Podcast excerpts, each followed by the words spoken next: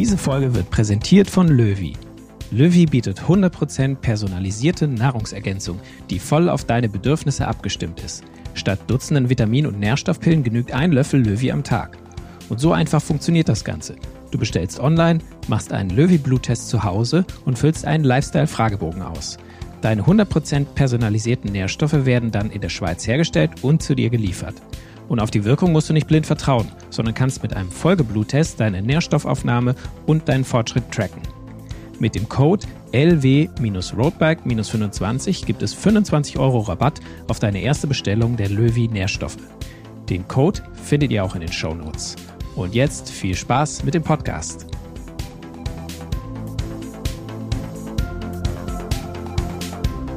Faszination Rennrad, der Roadbike Podcast. Hallo und herzlich willkommen zu Faszination Rennrad, dem Podcast des Roadbike Magazins. Ja, Vitamin D, Magnesium, Eisentabletten. Als Sportler kann man die eigene Ernährung mit sogenannten Mikronährstoffen ja äh, unterstützen oder so ein bisschen pimpen. Aber muss man das eigentlich überhaupt? Und wenn ja, was brauche ich denn und wie viel brauche ich davon? Und um hier mal ein bisschen Licht ins Dunkel zu bringen, sind zusammen mit mir im Studio ja unser redaktionsinterner Trainingsexperte Erik. Hi zusammen.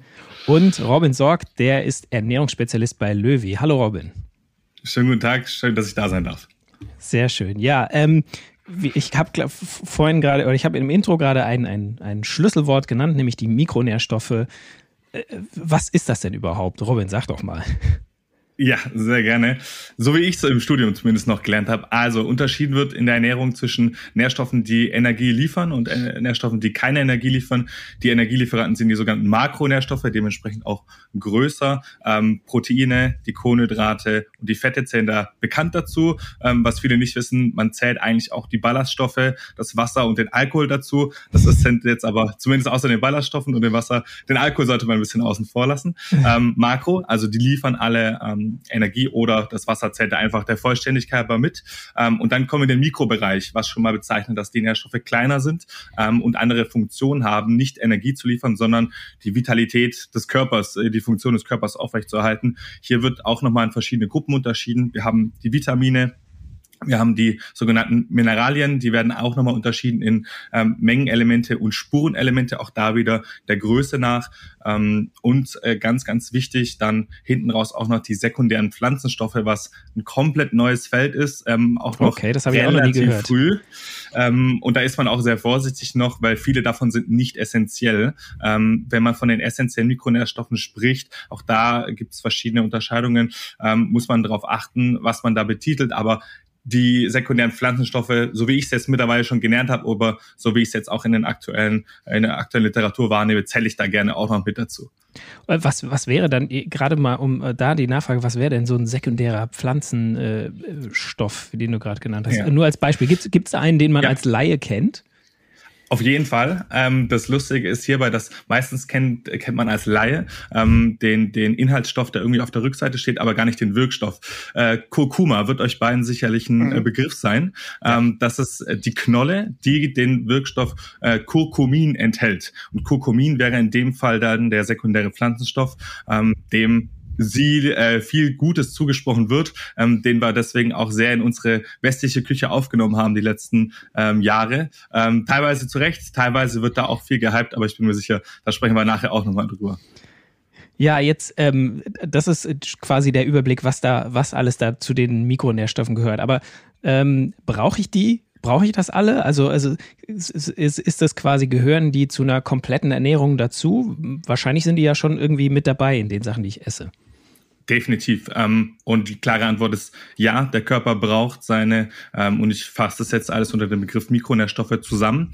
Ähm, und ganz wichtig ist hier, es gibt hier kein äh, allgemeingültiges, sondern also von der Deutschen Gesellschaft für Ernährung, wo wir uns in Deutschland danach richten, gibt es Empfehlungen, aber auch hier gibt es schon Unterscheidungen zwischen männlich und weiblich. Befinde ich mich äh, beispielsweise in der Wachstumsphase ähm, als Kind oder geht es bei mir in den Herbst des Lebens ähm, dann als Rentner gar nicht mehr einen so hohen Bedarf. Deswegen, ich brauche die auf jeden Fall, um eine Funktionalität meines Körpers zu äh, gewährleisten. Okay, und äh, also wenn ich quasi, wenn mir da irgendwas fehlt von diesen Mikronährstoffen, dann das, das ist das, was man so ja im Allgemeinen als Mangelerscheinung wahrscheinlich bezeichnet, oder?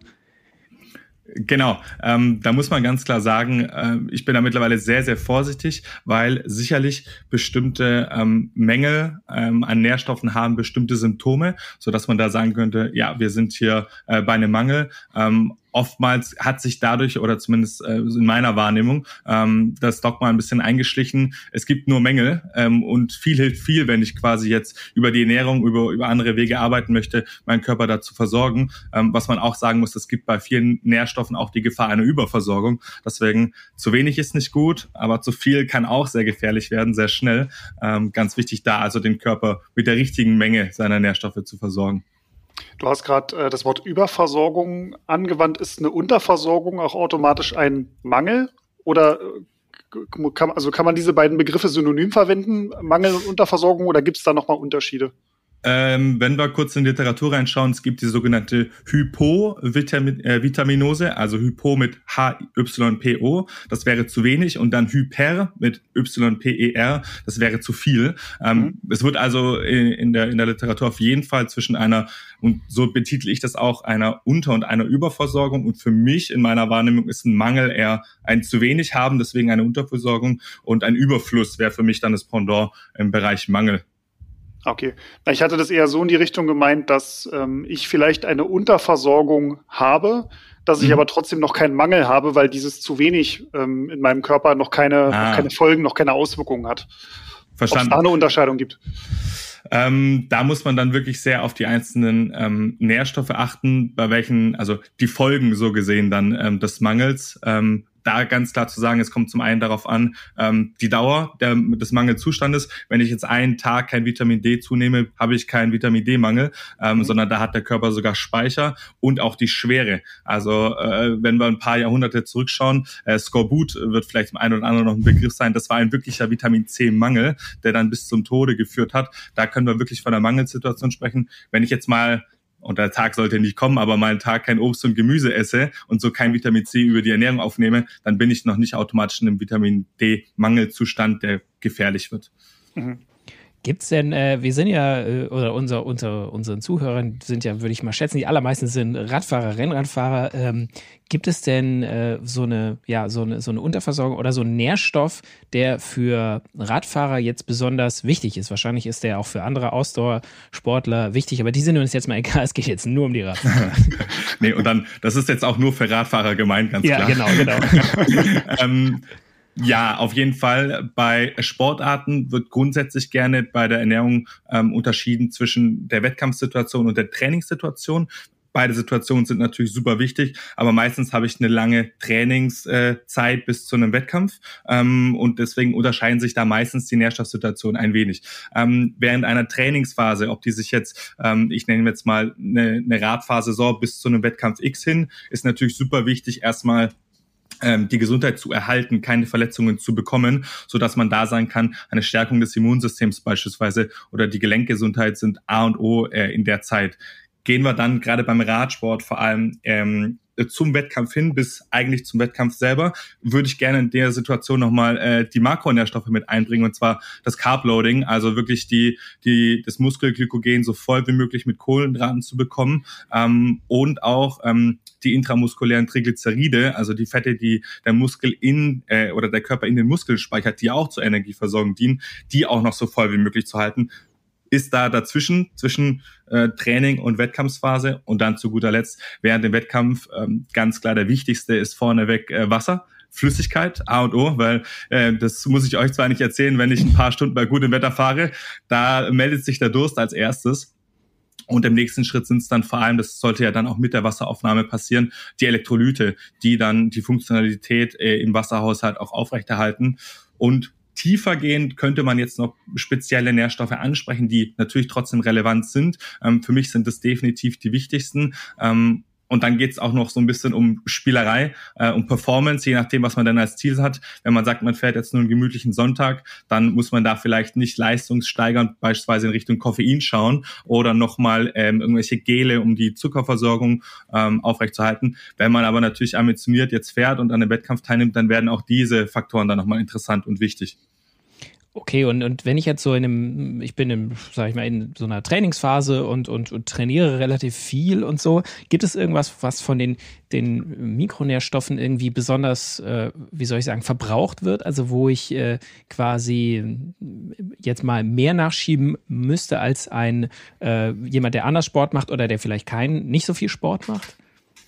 Also auch da ganz klar nochmal der Verweis äh, an erster Linie an die Elektrolyte, weil natürlich ist so eine Trainingsphase, deswegen die klare Unterscheidung war quasi momentan zwischen Training und Wettkampf, welche absolut wichtig sind. Also in einer Trainingsphase sollte man nichtsdestotrotz auf die Elektrolytversorgung schauen, sowohl vor der Einheit, dass ich relativ lange dann äh, meine Leistung bringen kann, als auch während der Einheit. Ähm, also während der Trainingseinheit selber in der ähm, äh, Vorbereitungsphase ähm, meinen Körper da zu versorgen. Bei den Vitaminen kommt es dann auch wieder so ein Stückchen natürlich auf die Versorgung, die sonst schon herrscht. Also hier zu pauschalisieren und zu sagen, es ist jetzt ein Vitamin, was man auf jeden Fall nehmen muss, wenn man Rennrad fährt, ist eher schwierig rauszupicken. Allgemein gültig ist, davor überhaupt eine sehr ausgewogene Ernährung zu haben und zu sagen, hey, ich versuche so viel wie möglich über naturbelassene Lebensmittel, ähm, egal mit welcher äh, Ernährungsform ich das machen möchte, ähm, zu bekommen und dann im letzten Schritt vielleicht auch ein Stück weit zu beobachten, zu schauen, äh, wie ist denn die Performance und gibt es bestimmte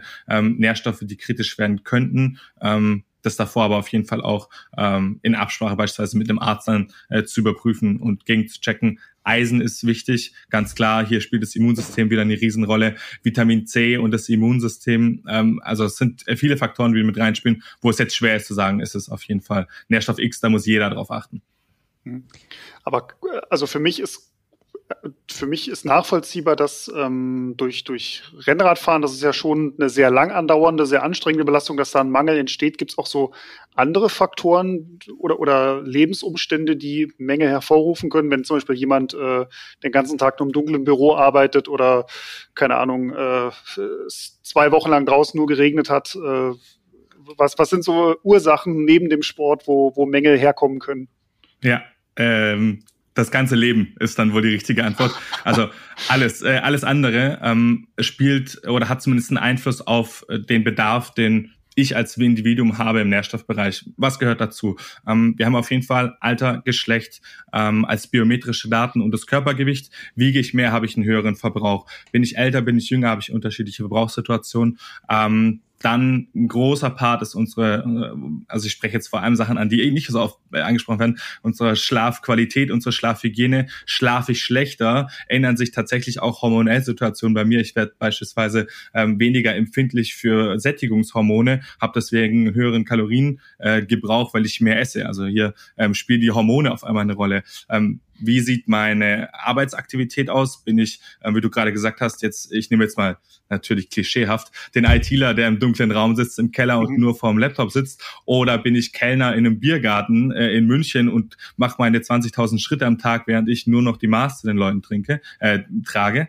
Ähm, was mache ich in der Freizeit? Also da zählt jetzt natürlich auch der Sport mit dazu. Ähm, der wird da immer gerne auch ähm, in der Wissenschaft so ein Stück weit getrennt. Das sind die drei großen Bereiche, wo ich Bedarf habe. Schlaf, Arbeit und Freizeit. Freizeit ist ja da, wo bei vielen dann hier auch jetzt ähm, der Sport mit reinspielt, aber auch sonstiges. Also äh, liebe ich es in meiner Freizeit ansonsten noch äh, schwimmen zu gehen oder ich gehe super gerne in die Sonne oder verbringe ich eben viel Zeit drin, was ja nicht per se schlecht ist. Ein großer Fakt, ähm, ich hole noch kurz aus, ähm, mhm. Ernährung natürlich, ähm, Ernährungsform. Also entscheide ich mich proaktiv, eine bestimmte Ernährungsweise einzuschlagen. Mischkost, so wie der Großteil unserer Gesellschaft. Die eine, ähm, ich nenne es jetzt mal nett gemeint, Extreme mit vegan, rein pflanzlich, Zwischenstufen wie vegetarisch, ähm, pesketarisch. Oder geht's in die andere Richtung, ähm, Paleo, ähm, oder ketogene Ernährungen, die ja alle, vor allem wenn sie für einen funktionieren, persönlich, ähm, ihre Daseinsberechtigung haben, aber wo ich dann auf jeden Fall schon mal, dadurch, dass ich mich einschränke in bestimmten Bereichen, auf Nährstoffe achten muss. Und im gleichen Zuge nenne ich gerne auch noch Allergien und Intoleranzen, weil vielleicht würde ich ja super gerne mein Kalzium über Milch abdecken, bin aber gezwungenerweise dann Veganer, zumindest in Milchprodukte-Sicht, weil ich äh, einfach das, äh, die Laktose nicht vertrage. Bei Intoleranzen das Gleiche ähm, mit Gluten oder auch Fructose, Malabsorption, wo dann auf einmal die Auswahl von Früchten wegfällt, ähm, wo man sich dann gezwungenermaßen schon mal damit beschäftigen muss. Und dann, zu guter Letzt, ähm, auch da wieder, was nicht ganz so oft angesprochen wird, ähm, hat natürlich auch unser Mikrobiom also die Darmbakterien, die bei, sich bei uns im Darm befinden, die zum Großteil genetisch beeinflusst werden, ähm, aber die wir auch selber beeinflussen können durch die Lebensmittel, die wir dann äh, vorantreiben oder einführen in unseren Körper, ähm, sowie auch sonstige genetische Prädisposition. Also ist es einfach genetisch der Fall, dass ich Vitamin B12 schlecht aufnehme, weil mir ein bestimmtes Enzym fehlt oder weil ich äh, einen bestimmten, also verschiedenste wieder Mikrobiom-Zusammensetzung habe, ähm, dann hat das natürlich auch einen riesen Einfluss darauf, wie ich Nährstoffe aufnehme und vor allem wir reden hier nicht von der, das ist ja das, äh, die spannende Unterscheidung. Wir reden nicht von der Aufnahmefähigkeit, mir Essen in den Mund zu schieben, sondern von der Aufnahmefähigkeit des Körpers, die Mikronährstoffe dann auch wirklich an die richtigen Zellen heranzubringen und aufgenommen zu werden. Gibt es da genau zu dem letzten Punkt äh, eine Frage, dieses, was du sagst, also der Unterschied zwischen, ich, ich esse was mit den äh, richtigen Mikronährstoffen und es kommt aber auch an.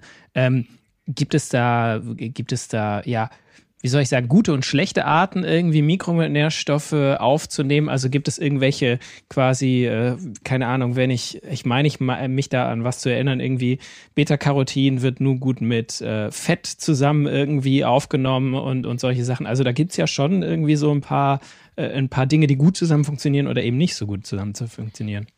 Genau, das ist auch eine super äh, schöne Eselsbrücke, die ich gerne mitgebe. Bei den Vitaminen zumindest wird unterschieden zwischen wasserlöslichen Vitaminen und fettlöslichen Vitaminen. Die fettlöslichen Vitamine sind die, die man präferiert mit Fett aufnehmen sollte, ähm, wenn die Gefahr auch besteht, dass der Körper nicht schon genug eigenes Fett in der Blutbahn zirkulieren hat. Ähm, von den 13 Vitaminen, die es gibt, sind das Vitamin E, D, K und A kann man sich schön merken, weil so heißt auch eine sehr bekannte Lebensmittelkette, Edeka. ähm, das sind die fettlöslichen, die sollte man präferiert mit Fett aufnehmen. Ähm, auch hier, es geht wieder in die Tiefe der Mikronährstoffe, es kommt ganz drauf an. Wir hatten vorhin beispielsweise kurz über Kurkuma und Kurkumin gesprochen. Gibt eine Studienlage, dass die Kurkumin ähm, super äh, die Aufnahmefähigkeit mit dem Wirkstoff Biopiperin verbunden wird. Wenn ich jetzt zu jemandem hinlaufe und sage, nimm bitte dein Kurkumin mit Biopiperin, dann ist so, okay, und was heißt das? Ähm, bedeutet ganz einfach, nimm dein Kurkuma mit äh, schwarzem Pfeffer. Ähm, da reicht also ein, zwei Sprinkler mit schwarzem Pfeffer schon und ich habe die Aufnahmefähigkeit von Kurkuma erhöht. Wenn wir jetzt von Mikronährstoffen beispielsweise im Nahrungsergänzungsbereich ähm, reden, dann gibt's auch hier Riesenunterschiede, weil die Mikronährstoffe, die wir aufnehmen, wie gesagt, durch den Mund kommt es noch ganz gut durch und auch durch die Speiseröhre. Aber dann hat er schon mal der Mikronährstoff eine relativ große Hürde der Magenresistenz. Die Magensäure zersetzt eigentlich schon mit dem pH-Wert relativ viel. Dann noch die Verdaubarkeit, die Verdaulichkeit äh, im Darm und zu guter Letzt auch in der Zirkulation im Blut an der richtigen Zelle dann auch durchzukommen und nicht irgendwie noch es nennt sich antagonistische Hemmungen zu haben, weil die beiden Nährstoffe miteinander ähm, konkurrieren nehme ich, nehme ich Wirkstoffe hier einzeln auf, ist die Gefahr nicht ganz so groß. Ich muss aber trotzdem bei vielen Nährstoffen auf Wechselwirkungen achten. Beispielsweise ist die Eisenaufnahme stark gehemmt durch Kaffee. Ähm, was schon mal bedeutet. Das, das ist schlecht für Radfahrer.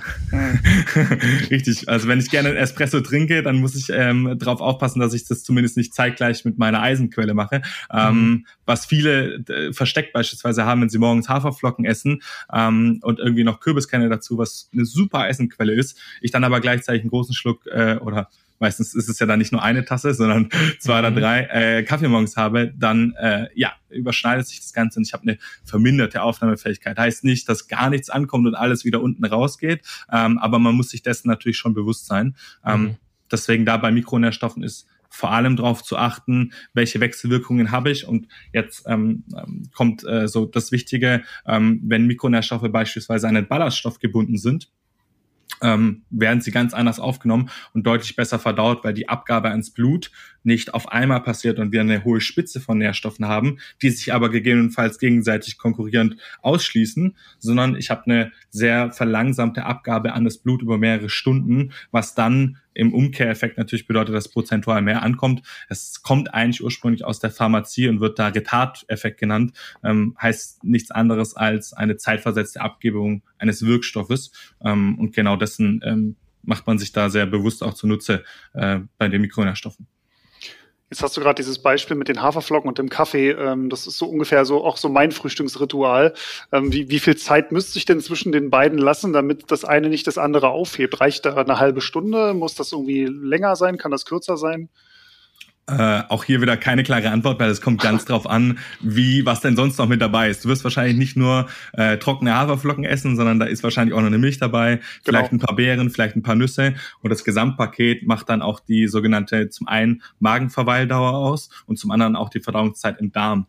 Die Magenverweildauer beschreibt, wie lange ein Lebensmittel braucht, weil der Weg, der erste, die ersten Schritte im Verdauungstrakt sind relativ schnell. Äh, Im Mund haben wir, das hat man vielleicht schon mal gehört, im Speichel bestimmte Enzyme, die Kohlenhydrate schon vorverdauen. Alpha-Amylase ist also eins der bekanntesten. Ähm, und die Muzine, die Schleimstoffe, die das Ganze dann ein bisschen vorverdauen. Durch das Kauen vergrößern wir die Fläche und können so die Verdauung im Darm unterstützen. Deswegen auch mal äh, auch da der ernährungsberaterische Auftrag, bitte schön essen, Grund, äh, grundsätzlich äh, mit Zeit kauen, dass auch wirklich die Verdauung erleichtert wird.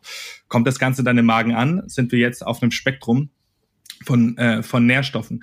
Ähm, Flüssigkeiten werden sehr, sehr schnell verdaut weil, oder gehen sehr schnell durch den Magen durch, weil sie laufen tatsächlich an der Magendecke durch und gehen dann direkt weiter. Ähm, Im Gegensatz zu Lebensmitteln, die in den Magen plumpsen, in Anführungsstrichen, erst einmal im Magensaft sitzen und dann schneller oder langsamer an den Pförtner abgegeben werden, um in den Darm zu kommen. Kohlenhydrate werden in dem äh, Standort noch nicht äh, verdaut. Das Ganze findet hauptsächlich dann in der Leber statt. Fette beispielsweise schon. Weswegen ich einen klaren Unterschied habe von sehr leicht verdaulichem Obst auf dem einen Extrem, wo ich vielleicht bei 30, 60, 90 Minuten bin, hin zu einer Schweinshaxe äh, an einem gemütlichen Sonntag, da kann das Ganze auch schon mal sieben, acht, neun Stunden dauern, wo man ja dann auch, das muss ich keinem erzählen, das muss man vielleicht nur einmal hören, aber das ist ja jedem bewusst, wenn ich jetzt sage, komm, wir essen jetzt eine Schweinshaxe und machen in zwei Stunden Sport, da sagt mir jeder, boah, nee, nee, nee, danach will ich höchstens gemütlich spazieren gehen und dann aber mich irgendwo hinsetzen und die Sonne auf mich putzen lassen. Mhm also das, äh, was jetzt ich immer wieder rausgehört habe, ist äh, viel so, das sind komplexe Zusammenhänge, wo nicht irgendwie ein Faktor den anderen bedingt, sondern ähm, quasi ein Effekt kann von ganz vielen, von ganz vielen Gründen ausgelöst werden, so ein bisschen. Äh, das wäre jetzt meine Frage. Also, äh, wie, wenn ich jetzt kann ich überhaupt feststellen, dass ich irgendwie einen Mangel von einem bestimmten äh, Mikronährstoff äh, habe? Oder ist das so eine Sache, wo ich sage, naja, das kann an ganz vielen Sachen liegen und vielleicht ist der Nähr Mikronährstoff da und es liegt aber an meinem Hormonhaushalt oder an was was anderem, vielleicht was ich dazu äh, zu mir genommen habe oder so. Also ja. sind solche, solche einfachen Aussagen sind wahrscheinlich nicht möglich, höre ich jetzt ein bisschen raus. Richtig, eigentlich schon selber beantwortet. Ähm, ja. Da möchte ich ganz klar sagen, ähm, das ist das, was die, was die Ernährung aber auch für mich persönlich zumindest so schön und so spannend macht, ist es, dass es multifaktorell ist. Und es ist jetzt im Ernährungsbereich, über den wir gerade reden, aber auch in der gesamten präventiven Gesundheit. Ähm, wir suchen natürlich, und ich kenne es aus meiner ehemaligen Zeit als Personal Trainer, immer nach dem Weg der geringsten Resistenz. Wie kann ich mit so wenig Aufwand wie möglich so viel wie möglich erreichen? Es soll bitte nicht anstrengend sein und ich möchte da gar nicht viel reinstecken. Und das Schöne ist, je mehr man sich aber gegen diese Resistenz wehrt, äh, ist das mal eine Trainingseinheit, die vielleicht nicht so viel Spaß macht, die man aber dann geschafft hat, fühlt sich super an danach. Man muss sich immer nur bewusst machen, dass der Weg der Resistenz ist es oftmals wert. Ähm, bezogen jetzt nochmal auf äh, den Punkt, mit den Mikronährstoffen. Es ist so, dass bei vielen äh, Mikronährstoffen gibt es auch da wieder viele Symptome, die einen Mangel, wenn wir jetzt über einen Mangel reden, aber auch wieder, äh, wir denken dran, eine Überversorgung ähm, ausdrücken können. Ähm, ganz pragmatischen Eisenmangel hat oftmals dann in Verbund ähm, mit eingerissenen Mund Mundwinkeln zu tun. Ähm, jetzt ist es so, es kann aber auch einfach kalt sein und ich irgendwie zu oft gegähnt haben an einem Tag und auf einmal reißt mir der Mundwinkel ein. Heißt nicht, dass ich jetzt so schnell wie möglich in die Drogerie renne und mir Eisentabletten hole.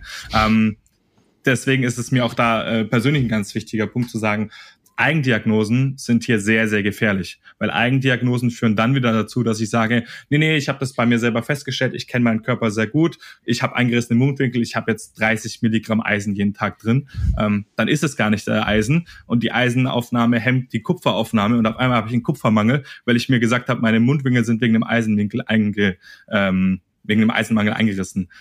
Vorsicht ist also hier die Devise. Und da ganz klar, Eigendiagnosen können zu, können richtig sein und können dann auch den richtigen Schritt als Folge haben, können aber genauso gut falsch sein und können dann katastrophale Folgen haben. Deswegen ist da die, die sichere Variante, eine Bluttestung zu machen, beispielsweise über einen Hausarzt, ähm, um eben auf der sicheren Seite zu sein, Mängel zu äh, beurteilen zu können. Mhm. Jetzt kennt ja, glaube ich, bei den Makronährstoffen jeder so das Phänomen, äh, wenn die Kohlenhydrate fehlen, kommt der Hungerast. Und jeder, der den Hungerast schon mal hatte, der weiß, wie die Leistung dann von jetzt auf gleich aus dem Fenster fliegt, äh, auf gut Deutsch gesagt. Ist es bei, bei Mikronährstoffen ähnlich? Also kann, kann sich das ähnlich krass äußern, dass auf einmal gar keine Leistung mehr abgerufen werden kann? Oder sind da die Nuancen viel, viel kleiner ähm, und ich habe gar nicht so, so große Einbußen, wenn mir da jetzt Eisen oder Vitamin B oder irgendwas anderes fehlt? Kommt definitiv auf den Mikronährstoff an ähm, reden wir jetzt, wie vorhin auch anfangs äh, gesagt, von, äh, von sekundären Pflanzenstoffen. Wenn mir da ein oder zwei fehlen, es kommen viele Leute super durchs Leben ohne Kurkumin. Ähm, deswegen, da kommt es wirklich total auf den Mikronährstoff an. Und dann, ähm, wie anfangs äh, oder zur Mitte gesagt, zum einen auf die, äh, um die Dauer des, des Mangelzustandes, als auch um die äh, Schwere des Mangelzustandes. Das Tückische dabei ist, dass das Ganze meistens schleichend passiert. Also irgendwann verändert durch irgendeine, durch irgendeinen Punkt, war ähm, sehr oft äh, so äh, habe ich auch noch aus der Zeit als Ernährungsberater. Äh, der typische Weg ist immer, man befasst sich ganz gut mit seiner Ernährung, dann während dem Studium mal besser, mal schlechter, aber man hat noch so ein bisschen alles im Blick und dann kommt auf einmal der Arbeitsalltag und auf einmal hat man die festen 40 Stunden und dann geht schnell und dann mit Familie und Haus und Kinder und auf einmal weiß man gar nicht mehr, wo oben und unten ist und es gibt auch einen Grund, warum die Midlife Crisis dann ungefähr zur gleichen Zeit immer eintritt, wenn man dann merkt, oh, 15 Jahre später hier ist ja gar nichts mehr so, wie es war. Und dieser schleichende Prozess sind dann auch viele kleine einzelne Punkte, die zu Entscheidungen geführt haben, dass bestimmte Makronährstoffe, also vielleicht zu viele Fette, zu viel Zucker, ähm, aber auch bestimmte Mikronährstoffe zu wenig aufgenommen werden. Die Schwere ist hier nur, dass ein wirklicher ähm, akuter Mangel macht sich dann so bemerkbar, dass man zum Arzt geht und schon mal wissen will, was passiert. Also wenn ich einen Eisen, wenn ich einen wirklich diagnostizierten starken Eisenmangel habe, meine Speicher leer sind, dann, werde, dann ist man so kaputt, wenn man die Treppen hochläuft, dass man sagt, okay, hier kann irgendwas nicht stimmen. Ähm, das ist das Schöne, der Körper gibt ja Warnsignale. Ähm, wir haben vielleicht ein bisschen verloren, auf diese Signale sensibel zu reagieren, sondern reagieren meistens erst, wenn es zu spät ist, weil alles herum sehr hektisch geworden ist. Mhm. Du hast gerade äh, die, die Midlife-Crisis äh, angesprochen, die ja so, ja, war keine Ahnung, wahrscheinlich Mitte 40, Anfang 50, vielleicht auch mal früher oder so kommt. Gibt es denn äh, sowieso so, ähm, ja, bestimmte Mängel oder so, die sich äh, im Alter irgendwann ab einem bestimmten Alter bemerkbar machen? Also äh, was einfach mit dem, ich will nicht sagen mit dem Abbau des Körpers, aber mit dem, dem ja, mit dem der nicht mehr so hohen Leistungsfähigkeit des Körpers vielleicht zusammenhängt? Ja spannend hier. Äh, ich kann hier auch noch ganz schön äh, anekdotisch auf ein Praktikum bei mir zurückgreifen, das ich ganz am Anfang meiner Zeit mal gemacht habe. Da war ich in der Geriatrie und hatte da mit der Diabetologin gesprochen. Ähm, und die meinte, die größte Herausforderung im Alter ist eigentlich folgendem Teufelskreis zu entkommen. Weil ich älter werde, bewege ich mich weniger. Weil ich mich weniger bewege, brauche ich weniger Kalorien, weil ich ähm, ja die Muskulatur nicht anstrenge. Und deswegen nehme ich weniger Essen zu mir baue Muskulatur ab und bewege mich dann weniger. Und so geht mhm. es immer weiter runter. Ähm, und einer der größten Gefahren, der wir uns gar nicht bewusst sind, im Alter vor allem, ist der Sturz. Weil wenn ich mir ein, den Femur, den Oberschenkelknochen breche, ähm, und ich bin mir sicher, leider kennt da jeder ähm, irgendwie aus dem Freundes- oder Familienkreis ähm, Großeltern, denen das passiert ist, auf einmal liegt liegt man dann in dem Alter flach. Was passiert? Keine Bewegung folgt dazu, dass man wenig Hunger hat.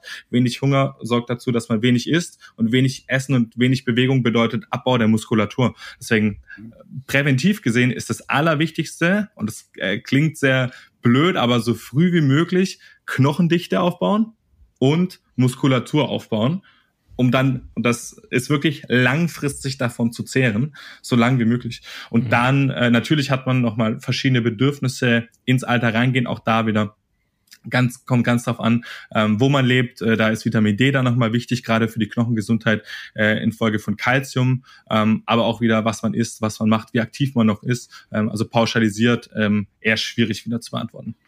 Das ist ich ja auch gerade so, so Knochendichte ist ja auch gerade bei uns Radfahrern immer so ein, so ein kritischer Punkt, weil wir machen ja eigentlich, wir haben einen totalen Low-Impact-Sport. Schwimmen ja. ist ja, glaube ich, genauso, ähm, wenn ich es richtig weiß. Also man muss ja eigentlich als Radfahrer dann doch auch mal jetzt, jetzt mache ich wieder Werbung fürs Laufen gehen, habe ich schon öfter gemacht bei unserem Podcast, aber ich, ich schwöre da einfach selber drauf. Ähm, mal laufen gehen, mal in den Kraftraum gehen, ähm, irgendwas keine Ahnung, eine, Zweikampfsportart, äh, Fußball, also auch mal was anderes machen, gerade im Winter, damit man wahrscheinlich neben diesen Mängeln, die durch die Nährstoffe auftreten, auch gleichzeitig auf natürlichem Wege äh, etwas, etwas dagegen tut. Ähm, und ich, ich mache das jetzt sehr bewusst. Ähm, die maximale Knochendichte erreicht man irgendwo zwischen 25 und 30 und dann geht es nur noch um Erhalt, um jetzt mal so ein bisschen Ernsthaftigkeit mit reinzubringen. Verdammt. Also ja. Da geht's nur noch bergab eigentlich. Das ist, das ist doch, wie es ist. Da können wir uns alle, also da zähle ich mich mir dazu. Bei mir geht's auch seit ein paar Jahren jetzt äh, bergab. Ja. Aber das ja. ist, das ist super wichtig. Ähm, wenn, wie du gesagt hast, Low-Impact-Sport, ähm, Schwimmen zählt auch ähnlich mit dazu. Ähm, und es muss jetzt nicht mal unbedingt sein, dass man jetzt äh, rausgeht und die ganze Zeit auf den Boden tritt, so hart wie es geht. Kann man machen, wird man vielleicht komische Blicke kassieren. Ähm, sondern Kleinigkeiten wie ähm, natürlich Resistenztraining ist super, ob das dann im ähm, im, im Fitnessstudio stattfindet oder jetzt auch über äh, Körpergewichtsübungen draußen ganz feine Sachen. Äh, vorm, ähm, vorm Radfahren fünf bis zehn Minuten Seilspringen habe ich einen Impact auf die, ähm, auf die Knochen und auf die Muskulatur und bekomme so ein kleines Bescheid. Und muss man auch ganz klar sagen, auch da wahrscheinlich wieder der ehemalige Personal Trainer, der von mir redet, ähm, Ausgleichssportart ist super wichtig. Also ähm, Rennradfahren ist super cool und ich, ich liebe das Radfahren auch, ähm, aber es ist auch sehr ein sehr eindimensioneller Sport. Genauso wie es aber das Laufen ist und genauso wie es auch das Schwimmen ist, wobei wir da schon ein bisschen breiter gefächert sind. Ähm, aber es, äh, meiner Meinung nach sollte es einen Sport geben, den man aus absoluter Leidenschaft macht. Das ist bei mir auch das Laufen. Und dann sollte es aber noch so ein bisschen das Bewusstsein dafür geben, hey, wenn ich beim Laufen nicht darauf achte, gleichzeitig auch noch meinen unteren Rücken zu stärken, meine Bauchmuskulatur zu stärken, meine Oberschenkelrückseite zu stärken, wo ich mir jetzt selber wieder auf die Finger hauen darf, weil ich da wieder ein bisschen hinten dran hinke, dann ähm, kann ich die Sportart auch gar nicht so lange machen, wie ich es vielleicht hätte machen können. Äh, mhm. Und das ist ja das Ziel, gerade wenn man leidenschaftlich was gerne macht. Ich glaube, das ist da, da triffst du bei, bei ich, vielen Radfahrern äh, ja mitten ins Herz, wenn du sagst, die müssen auch mal was anderes machen. Und das ist, äh, äh, Erik geht da wirklich mit gutem Beispiel voran. Ich mache äh, selber auch noch Schwimmen und Laufen, deswegen äh, bin ich da immer ein bisschen außen vor. Aber ja, das, äh, wenn du, da hast du schon recht, wenn du nur Rad fährst, dann äh, das ist schon eine etwas einseitige Sportart, was den Bewegungsablauf angeht. Ähm, aber müsste müsst ich dann theoretisch im, also bei mir ist es so, ich gehe im Winter halt immer regelmäßig laufen, im Sommer mhm. lasse ich das immer eher. Müsste ich dann auch im Winter zu meinem Lauftraining, um was gegen die Knochendichte oder für die Knochendichte zu tun, gezielt äh, auf bestimmte Nährstoffe achten und die quasi in Kombination mit dem Training auch verstärkt in meine Ernährung einfließen lassen? Oder muss ich da jetzt gar nicht so einen Ernährungsschwerpunkt legen? Die, die Ernährung ist da nur einer von vielen Faktoren der hauptsächliche Grund, warum dein Körper sich entscheidet, die Knochendichte nicht abzubauen, ist, wenn er durch Impact versteht, oh, ich brauche die wohl noch. Hier ist, hier kommt noch täglich die Nachfrage, ich mache jetzt mal das Geräusch so, hier mhm. ist noch Druck da. Ähm, und ich darf jetzt nicht abbauen. Ähm, das ist ja genau das, was dann anderseitig wieder passiert, wenn ich flach liege. Ähm, wenn ich zwei Wochen liege, ob das äh, eine Grippe ist oder ich habe mir was gebrochen etc. Was denkt denn der Körper? Der Körper denkt sich, ich, der Körper liegt jetzt vor zwei Wochen. Ich brauche hier ja keine Muskulatur. Ähm, das ist so die, die große Krux eines, eines Bodybuilders beispielsweise. Für den sind zwei Wochen Grippe ungefähr zwei Monate Trainingsrückstand, weil er dann erstmal wieder Zeit braucht, um auf Null zu kommen, weil der Körper, während er liegt, sich natürlich sagt, hey, hier ist so viel überschüssige Muskelmasse, die wir uns zwar hart antrainiert haben, aber die brauche ich jetzt ja gar nicht. Äh, ich will überleben und Energie sparen, runter damit. Und das genau, äh, oder ähnlich funktioniert es dann zumindest auf einem auf einem Knochendichte-Level, ähm, wo man sagen kann, ähm, das Ganze mal äh, über Nährstoffe zu unterstützen, ist super, aber der Impact, ohne den Impact ähm, ähm kommt man da nicht drum rum. Mhm. Vielleicht da noch ein, ein, letzter Schritt, weil das ist ja jetzt fast zum Angstthema geworden ist vom Podcast. ähm, wenn, wenn da wirklich mal jetzt äh, vielleicht die etwas älteren Rennradfahrer hier dabei sind, die sagen, hm, da sollte ich vielleicht echt mal danach gucken, wo, wo stehe ich denn gerade. Ähm, es gibt eine valide Möglichkeit, Knochendichte zu messen und es ist der sogenannte DEXA-Scan. Das ist ein Gerät, was ähm, ich glaube in der Anschaffung 50.000 Euro kostet. Deswegen ist das keine Empfehlung für zu Hause, sondern höchstwahrscheinlich steht es beim Orthopäden bei euch in der Stadt oder vielleicht auch in der nächsten Stadt, weil selbst die teilen sich das Gerät, weil es zu teuer ist. Ähm, da liegt man auf einer Liege und bekommt für 30 Minuten Strahlung durch den Körper durchgeschickt, die der Strahlung entspricht, wenn man bei zwei Stunden gutem Wetter läuft. Also das ist nur eine minimal erhöhte Strahlung, es ist keine Röntgenstrahlung. Ähm, Und diese Strahlung kann aber durch die verschiedenen Körperkompartimente, Wasser ähm, in der Muskulatur, Fett, aber auch Knochen ähm, sehen dann, wie gut die Knochendichte ist. Und das ist als Goldstandard. Wir reden hier von einer 99,99%igen Genauigkeit, wo ich dann wirklich herausfinden kann, ich bin da. Auch da wird der Hausarzt wahrscheinlich, wenn es jetzt keinen Verdacht gibt, nicht unbedingt sagen, müssen wir nicht machen. Ähm, entweder man ist gut mit seinem Hausarzt und kann sagen, hey, äh, findest nicht auch, meine Knochen sehen ein bisschen gebrechlich aus, ja komm, schreibe ich dir. Oder ähm, äh, ich glaube, da ist man bei einer Selbstzahlung, ich will nichts, ich schätze es, äh, irgendwo zwischen 50 und 100 Euro, mhm. was aber dann, wir reden hier wieder von präventiver Gesundheit. Mir persönlich wäre es das wert, auf jeden Fall mal nachzuschauen und zu überprüfen. Plus, man hat äh, auch zusätzlich noch volle Analyse mit Körperfett äh, und Muskulatur, wo man dann beispielsweise wieder, da kommt jetzt in der Nerd aus mir raus, kann man super schön Disbalancen sehen. Rechtes Bein, linkes Bein stärker, Oberkörper rechts, links stärker, Verhältnis Ober- zu Unterkörper und auch Körperfett. Wo habe ich vielleicht viszerales Fett? Wo sind wir da wieder? Also sind super schöne Daten, die man sich holen kann. Ähm, ist es auf jeden Fall wert zu machen. Also bei, bei Daten, da sagen wir als Rennradfahrer ja natürlich nie nein. Also das ist ja, das, das ist ja wirklich was für die Gesundheit tun und mal endlich ganz genau wissen, dass die, dass die Körperfettwaage zu Hause eben lügt oder vielleicht leider doch nicht lügt. Also, das ist, finde ich, ein tolles Angebot.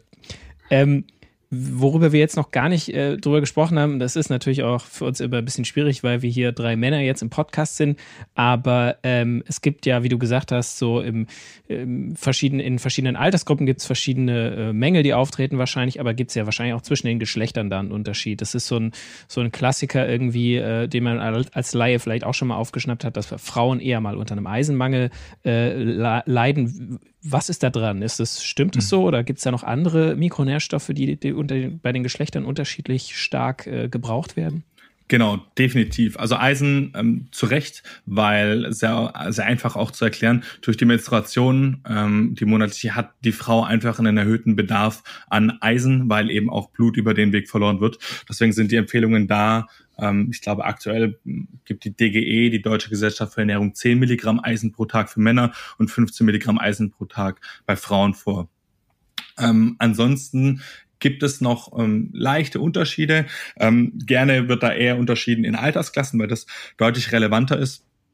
Ähm, oder äh, was auch ganz spannend ist, mal kurz nochmal äh, weg von dem Geschlechterthema, sondern beispielsweise mittlerweile sagt man auch, es gibt ähm, verschiedene Empfehlungen für die Eisenaufnahme bezogen auf Getreideaufnahme, weil die Phytate wieder die äh, Aufnahmefähigkeit von Eisen hemmen. Ähm, deswegen kann man auch sagen, wer viel, und auch da erwischt sich vielleicht der eine oder andere Ausdauersportler, wer viel Pasta isst, ähm, muss vielleicht auch ein bisschen darauf achten, ähm, den Eisenbedarf zu decken über den Weg ähm, oder zumindest im Blick zu behalten. Ansonsten ist es bei Frauen ähm, ähnlich zu Männern. Kritischer Nährstoff, äh, gerade dann, wenn es in Richtung Schwangerschaft geht, ist bekannterweise natürlich Folsäure noch, ähm, der sonst aber auch sehr, sehr wichtig ist, äh, weitergehend im Blick zu behalten. Ähm, genau. Und dann, das ist für mich immer, ich verstehe dieses, ähm, diese, diese, diesen Wunsch nach ähm, Unterscheidungen, wo kann ich mich einordnen. Ähm, das geht aber ja immer so einen Schritt tiefer ähm, im nächsten Punkt dann zu sagen, klar äh, kommt es darauf an, welches Geschlecht du hast, aber es kommt auch noch darauf an, wie es bei dir genetisch aussieht, wie deine Ernährungsform aussieht. Ähm, und das sind immer Daten, die dann auf der anderen Seite eine deutsche Gesellschaft für Ernährung kann ja gar nicht wissen, wie ich mich ernähre und mir deswegen mhm. Empfehlungen geben, ähm, weswegen dann der Weg viel schlauer ist zu sagen, hey, wenn ich schon für mich personalisierter arbeiten möchte, danach wirklich ähm, ja, Wege zu finden, um da sehr personalisiert auch Daten verarbeiten zu können.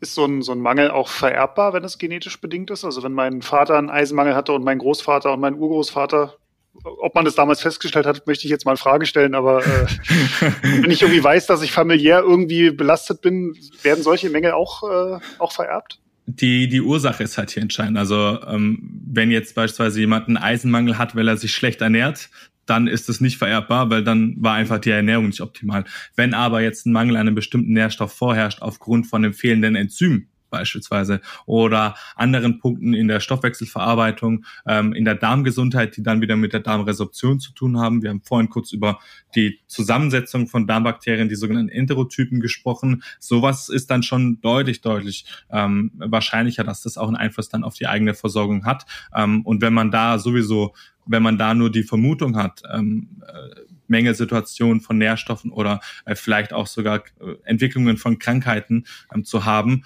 dann ist das auf jeden Fall schon mal ein super Anhaltspunkt, wo man wieder präventiv für seine Gesundheit arbeiten kann. Mhm.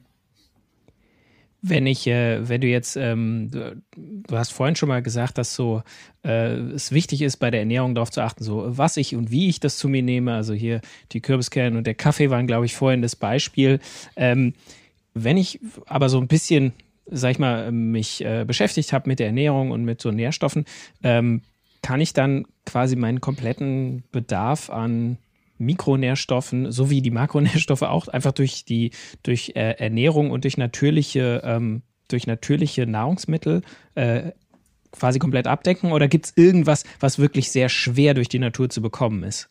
Ja, auch da wieder, äh, ihr merkt die, den roten Faden der personalisierte Ansatz natürlich, je nachdem, wie dein Leben aussieht. Grundsätzlich, ähm, das ist meine persönliche Ansicht auch, es wäre eine, es wäre ein Wunsch meinerseits, wenn ich jetzt Ja sagen könnte und sagen könnte, klar, wenn du dich mhm. ausgewogen ernährst und du wirklich auf einen bunten Teller und also das ist ja schon mal ein Wunsch, dass das jeder so machen würde, super ähm, in, in jeder Lebensmittelsparte sich was rauspicken, was einem schmeckt und dann schön bunt, wo wir wieder bei den sekundären Pflanzenstoffen sind, auf das richtige Verhältnis von Makro- und Mikronährstoffen innerhalb der Makronährstoffe selbst dann muss ich jetzt sagen, sehr, sehr schwierig bis fast unmöglich. Ähm, warum? Einfache Beispiele, die schon mal ähm, für uns jetzt hier zählen. In Deutschland, geografisch gesehen, haben wir es zwischen Oktober und April relativ schwer, über den natürlichen Weg Vitamin D ähm, über die Haut zu synthetisieren. Woran liegt das? Ähm, zum einen ist der Einstrahlwinkel der Sonne über diese Monate suboptimal. Dann ähm, sind die Tage kürzer, heißt wir haben auch weniger potenzielle Sonnenzeit und zu guter Letzt ist es sehr, sehr, sehr kalt, ähm, sodass wir auch weniger Zeit draußen verbringen. Somit besteht ein sehr erhöhtes Risiko dazu, ähm, Vitamin D nicht ausreichend über die Haut synthetisieren zu können. Heißt, Vitamin D ist schon mal kritisch. Kann es trotzdem sein, dass die Speicher aus dem Sommerurlaub noch reichen über den Winter lang? Kann sein. Kann man das jetzt sicher sagen? Nein. Wie kann ich es herausfinden? Ich teste es über einen Vitamin D-Test. Ähm, nächste zwei Nährstoffe, ähm, die ich äh, sehr schön immer und gerne zusammen nenne, ähm, Eisen, äh, nicht Eisen, Jod und Selen. Jod und Selen sind beides Nährstoffe, die eigentlich in, äh, dem, in unseren Böden vorkommen sollten. Wir hatten vor ähm, einigen hunderttausenden Jahren ähm, eine Eiszeit und an, nach der Eiszeit dann eine Ausschwemmung dieser Nährstoffe aus unseren Böden, so dass wir sehr selen- und jodarme Böden haben in Mitteleuropa.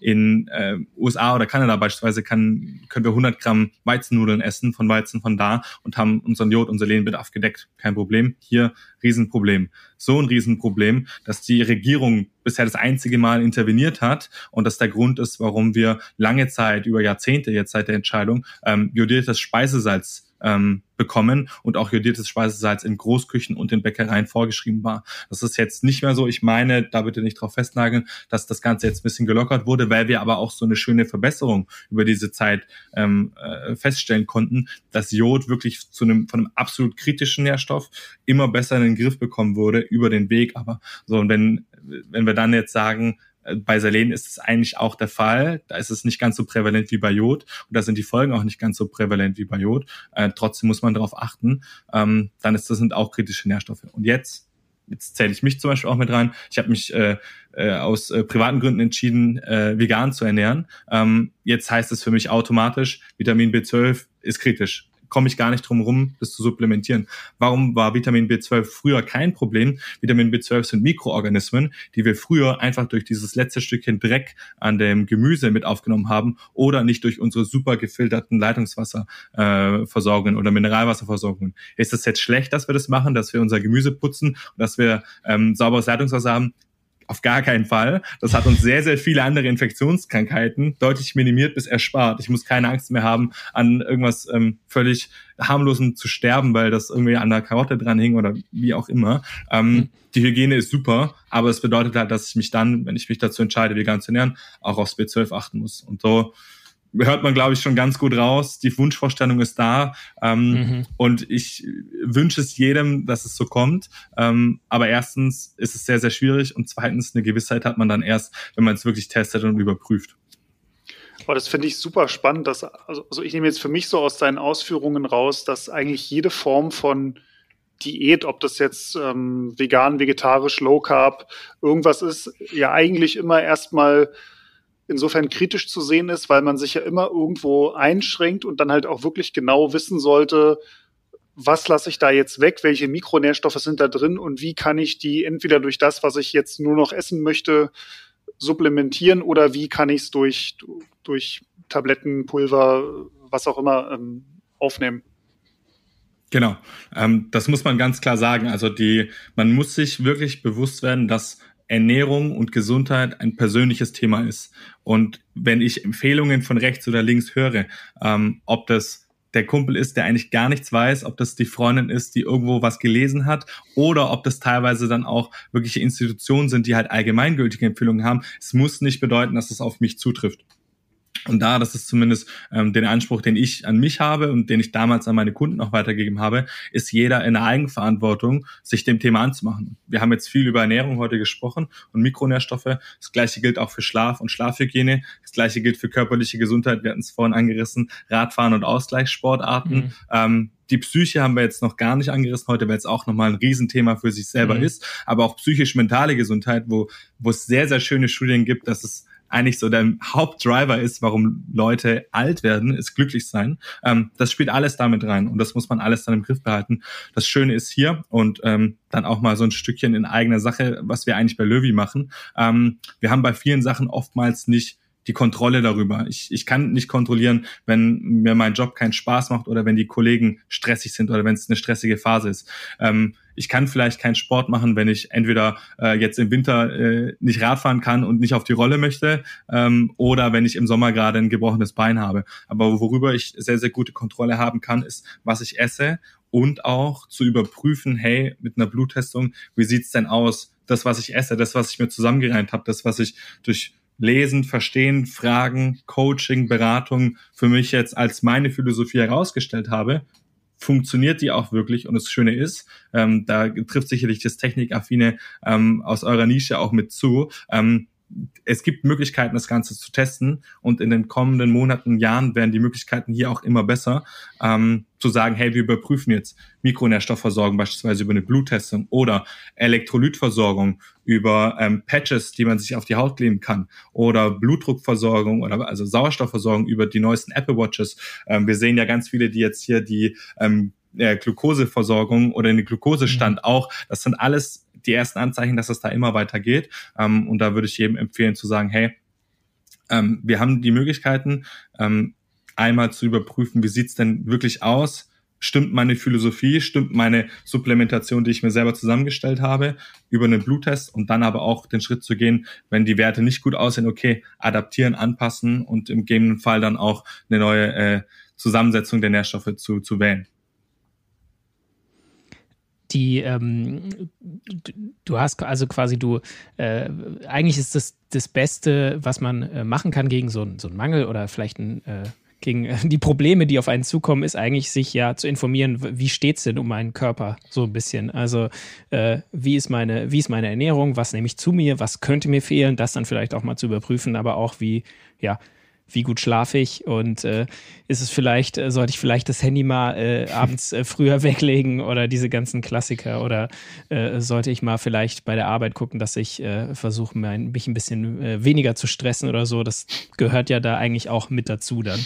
Richtig. Ich finde, das ist sogar, um da nochmal mit anzusetzen, das ist ein riesenwichtiger Punkt, weil jetzt, wenn man das dann schon so auf so Bereiche unterteilt, äh, Sport, Schlaf, Arbeit, ähm, Mental, Ernährung, Nährstoffe, ähm, und man immer versucht, in allen Bereichen besser zu werden, kann es ganz schnell auch dann in den Zwang übergehen. Dieser absolute Drive nach, ich muss mich an, ich muss an jedem Rädchen drehen und ich muss mhm. überall die beste Performance bringen, was dann wieder, und das ist der Punkt, der leider äh, meistens hinten runterfällt, die Psyche wieder sehr stark belastet oder das soziale Umfeld, weil man äh, nicht mal mehr sagen kann, hey Robin, hast du morgen Zeit? Ich würde am Samstag gerne ein bisschen über den Markt laufen. Nee, nee, ich, ich muss morgen 200 Kilometer in einer 30er Pace fahren, sonst äh, mhm. bin ich nicht in so also hat immer was ja, damit sonst zu tun. habe ich meinen Soll für diesen Monat nicht erfüllt oder sowas. Genau, genau. Und das, ähm, da muss man schon, äh, und das ist die Kunst, das ist die große Kunst, nach der wir alle streben, da mhm. die, die, die Waage zu halten. Ähm, wichtig ist hier definitiv die Wege, die man hat,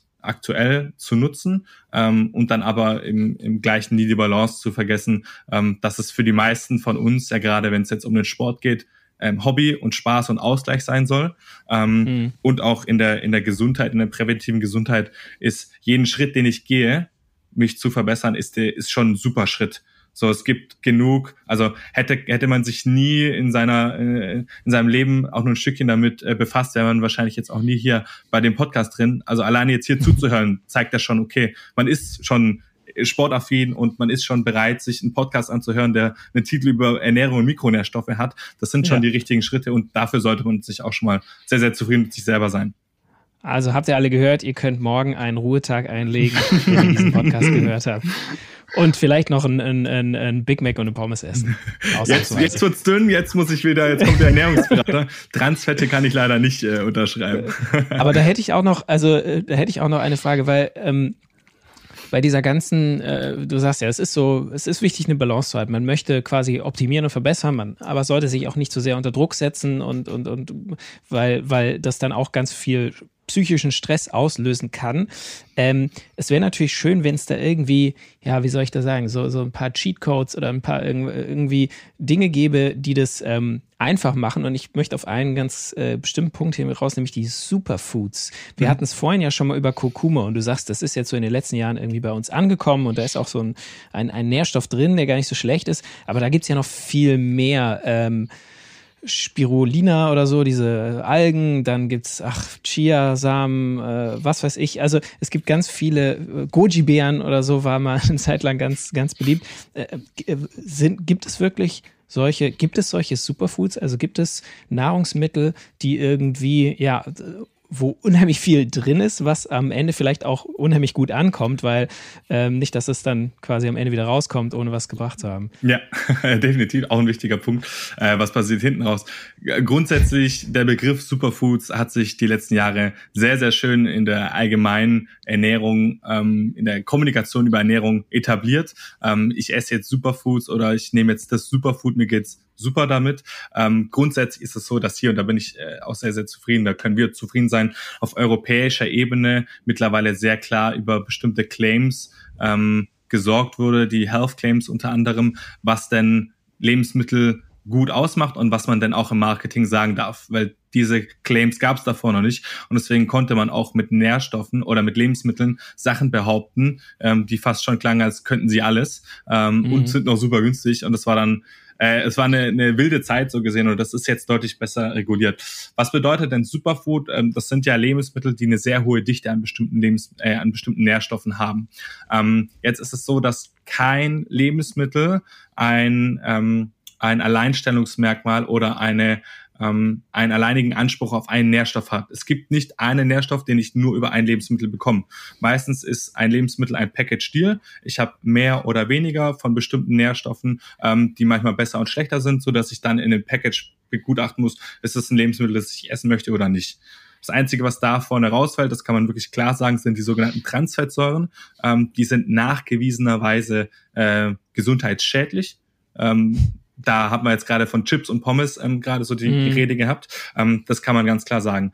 Ansonsten ist bei Superfoods oftmals das Marketing besser als der tatsächliche, äh, das tatsächliche Lebensmittel oder das, was es verspricht, weil wir haben einen Bedarf an Nährstoffen und der ist individuell, aber der ist meistens nicht so komplex, als dass wir das nicht zum Großteil, wir hatten es vorhin angesprochen, zum Großteil zumindest über eine naturbelassene, ähm, vielfältige Ernährung abdecken können. Ich muss dafür nicht, ähm, weil sonst, wie hätten wir sonst so lange als Spezies überlebt, wenn ich es nur packe, mit der japanischen Seealge ähm, wirklich mhm. durchs Leben durchzukommen. Oder was für mich persönlich dann auch noch immer mit reinspielt, ähm, Chiasamen haben sich die letzten Jahre ja auch super etabliert als Superfood und als ähm, das Geheimnis äh, der Südamerikaner und ähm, ja, was man nicht noch alles ähm, gelesen hat. Äh, Chiasamen sind sehr vergleichbar zu unseren heimischen Leinsamen und haben den großen Vorteil, die Leinsamen, dass der Transportweg aus Südamerika nicht geschehen muss. Jetzt ist die Frage der Ökologie also auf einmal auch noch spannend und dann ist, mhm. sind die Chiasamen gar nicht mehr so super oder die Algen aus, äh, aus Ostasien auch gar nicht mehr so super. Ähm, deswegen da ist äh, die, die klare Empfehlung, ähm, sich da nicht verleiten zu lassen. Ähm, auch hier in den nächsten Jahren wird es für den Verbraucher immer leichter, weil immer mehr reguliert wird. Ähm, und auch Heidelbeeren sind ein Superfood, auch ein Apfel ist ein Superfood. So kann man es dann vielleicht formulieren. Ähm, weil oftmals, wenn man dann hinter das Marketing, hinter die schönen Sprüche und Farben geht, ähm, ist es gar nicht so besonders, wie man dann immer vermeintlich meint. Ich wollte auch gerade sagen, an apple a day keeps the doctor away ist ja so ein ganz beliebter Spruch. Also definitiv. der Apfel ist wahrscheinlich so das, das deutscheste aller, aller Superfoods, was man ja. sich vorstellen kann. Also mit, mit Apfel, Heidelbeere, Grünkohl, Kartoffel, was man da schon alles gewonnen hat an Nährstoffen, mhm. ist unfassbar. Und das wird dann sehr vergessen, weil wir kennen es halt auch, wir sind damit aufgewachsen. Ähm, und deswegen ist es vielleicht für uns nicht mehr so spannend, aber nährstofftechnisch, wenn man dahinter schaut, dann ist das alles noch super gut und super valide. Mhm. Sehr schön. Du hast ähm, vorhin es schon mal äh, kurz angesprochen, äh, was ihr denn eigentlich genau macht bei Löwy. Du bist ja ähm, Ernährungsexperte und arbeitest für Löwy. Ähm, kannst du uns einmal ganz kurz zusammenfassen, was ihr da genau äh, für ein Konzept verfolgt und wie ihr das macht? Richtig. Ähm, ich bin ähm, seit einem guten halben Jahr jetzt bei Löwy, leider nicht von Anfang an, weil sonst hätte ich das damals schon so gelebt, ähm, wie die Gründer vor drei Jahren draufgekommen sind. Das war nämlich aus der Intransparenz, die in der Nahrungsergänzungsmittelbranche geherrscht hat.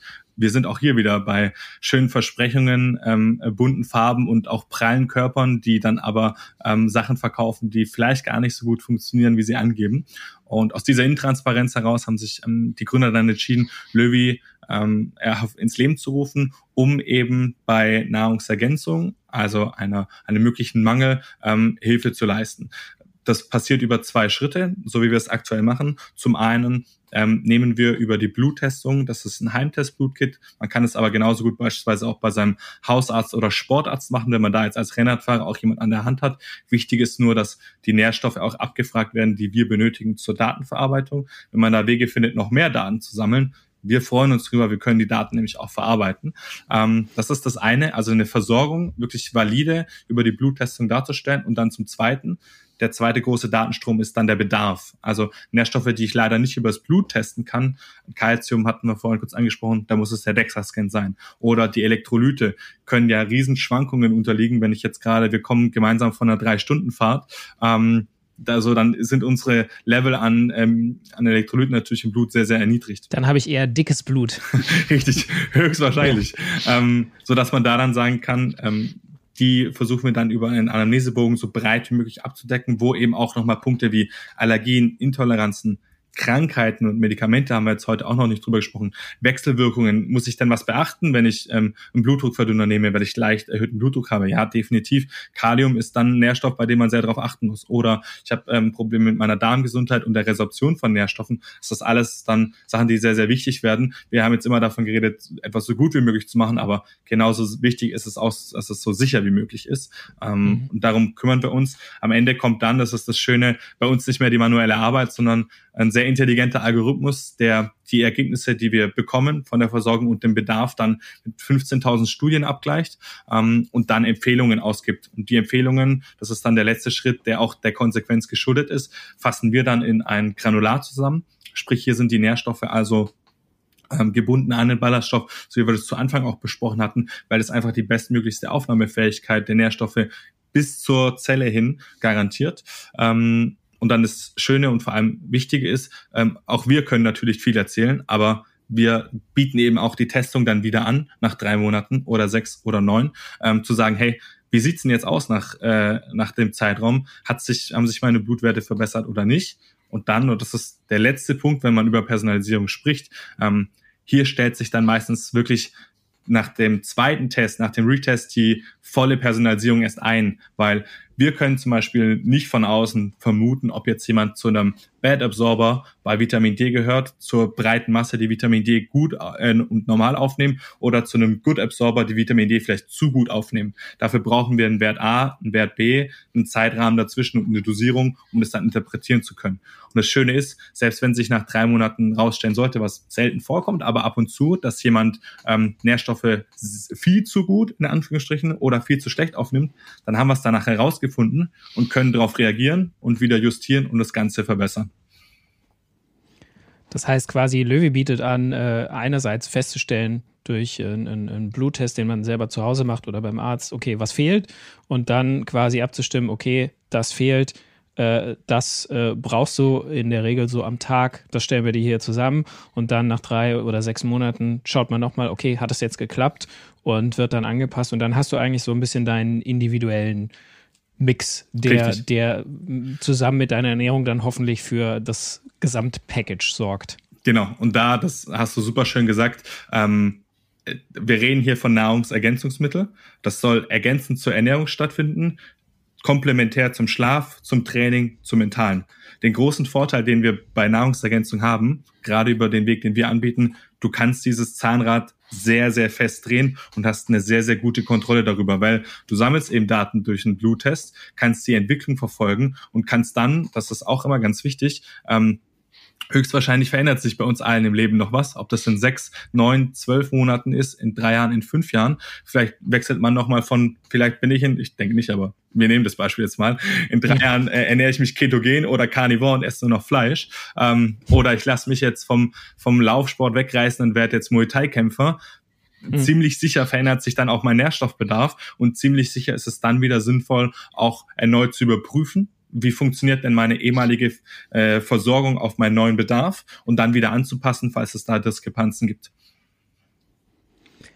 Auf jeden Fall hast du uns mal äh, eine ganze Fülle von äh, und unseren Hörern vor allem auch eine Fülle von Informationen äh, gegeben, äh, was man ja ich will nicht sagen, was man alles besser machen kann, sondern worauf man mal vielleicht achten könnte und womit man sich vielleicht mal äh, beschäftigen kann, ähm, weil wir machen unseren Sport ja gern und wir machen ihn ja auch gerne gut. Also man möchte sich ja schon immer auch ein bisschen verbessern und wir machen ihn auch gerne äh, lang und bis ins hohe Alter. Also mhm. das sind, glaube ich, so zwei Punkte, äh, wo äh, die äh, Ernährung ein, ein, ein Teil zwar nur ist, aber ein sehr wichtiger Teil und da lohnt es sich, glaube ich, wenn jeder mal so ein bisschen sich damit beschäftigt. Ja, und ich würde sogar auch sagen, so das geht ja auch über den Sport noch hinaus. Also ähm, da geht es ja auch um Lebensqualität. Weil was ich mich tatsächlich auch vorhin gefragt habe, ist, ähm, ob ein Hobbysportler wie ich, der, sage ich mal, am Tag ganz normal seine, seine acht Stunden im, im Büro oder am Schreibtisch verbringt und dann noch Sport macht, ob der nicht eigentlich sogar noch mangelgefährdeter ist als ein, ein Profisportler, der ja am Tag seine sechs Stunden Training hat und dann die Füße hochlegt und keine, also klar muss der auch irgendwie wahrscheinlich mal seine Mutter anrufen, aber ähm, überschaubare Verpflichtungen vielleicht auch hat. Ja, super. Also das wäre eine Frage für ein Studiendesign tatsächlich. Okay. Wäre super spannend zu beobachten, wer ist, äh, wer hat einen höheren Verbrauch an Mikronährstoffen, wenn du dich wirklich, du bräuchtest dann repräsentative Mengen ähm, von von Sportlern, die im Breitensport mit einem ähnlichen Pensum und einem Leistungssport arbeiten. Ähm, was man natürlich nie vergessen kann, äh, ein Leistungssportler ist, äh, da hängt auch irgendwo dann der Lebensunterhalt dran. Ähm, also wenn du jetzt heute sagst, ah nee, heute doch keine Lust zu fahren, regnet bisschen oder ich spüre die Beine noch von, von vorgestern. Da kann der Profisportler nur sagen, ah ja, scheiße, in sechs Wochen ist Wettkampf. Wenn ich den nicht gewinne, springt mein Sponsor ab. Ähm, also da ist vielleicht auch die psychische Belastung wieder ein Stückchen mit drin. Ähm, aber total, also es ist, es ist, und das ist das Schöne, es ist so individuell, ähm, dass man da eben auf jeden Fall drauf achten muss. Was ich auf jeden Fall gerne noch kurz drauf eingehen würde, weil du das Wort gesagt hast und äh, äh, das finde ich so spannend und ich bin gerade privat erst dabei, mich da einzulesen. Aber Lebensqualität ist ja das, nach dem wir alle streben.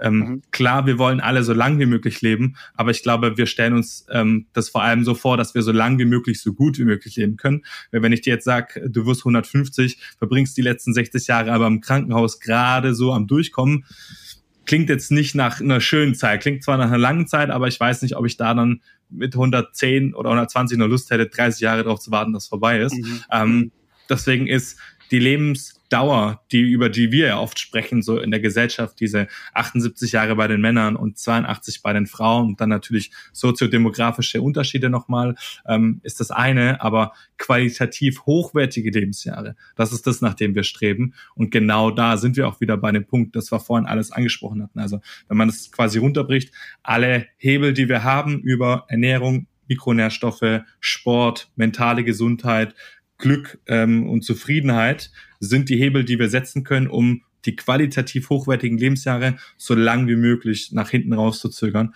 Ähm, das war auch so lang wie möglich. Ich glaube, das ist das gute Schlusswort. Fahrrad fahren können. Ich wollte gerade sagen, so lange wie möglich Rennrad fahren. Das wäre für mich so meine, meine Lebenserwartung. Richtig.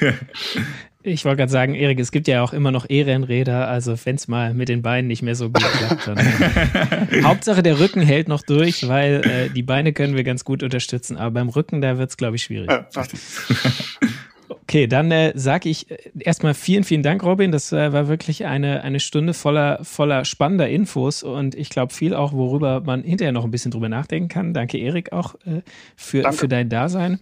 Ähm, ich danke natürlich auch allen da draußen fürs Zuhören. Äh, wenn ihr äh, quasi Fragen zu dem Thema habt oder Ideen für andere Folgen oder Lob oder Kritik, dann könnt ihr uns gerne eine E-Mail schreiben an podcast.roadbike.de oder ihr könnt uns auch auf den äh, Social Media Kanälen auf äh, Facebook, Twitter oder Instagram schreiben. Da sind wir als Roadbike Magazin unterwegs. Da findet ihr uns. Oder ähm, ihr wollt uns gar nicht schreiben, aber ihr wollt noch mehr über das Thema Rennrad erfahren, dann würde ich euch doch ans Herz legen, die Roadbike, das Heft, mal am Kiosk zu kaufen oder ganz einfach zu abonnieren. Dann kommt das Heft nämlich zu euch nach Hause. Das ist ein super Deal. Äh, da findet ihr alle Infos unter roadbike.de slash Abo. Und ja, auf roadbike.de, da gibt es natürlich auch noch jede Menge Infos, auch über Ernährung oder über Training oder über die neuesten Rennräder und äh, das neueste Zubehör und Test und so weiter. Also eine Fülle von Informationen. Ich sage jetzt nochmal Danke fürs Zuhören und äh, tschüss bis zum nächsten Mal. Faszination Rennrad, der Roadbike Podcast.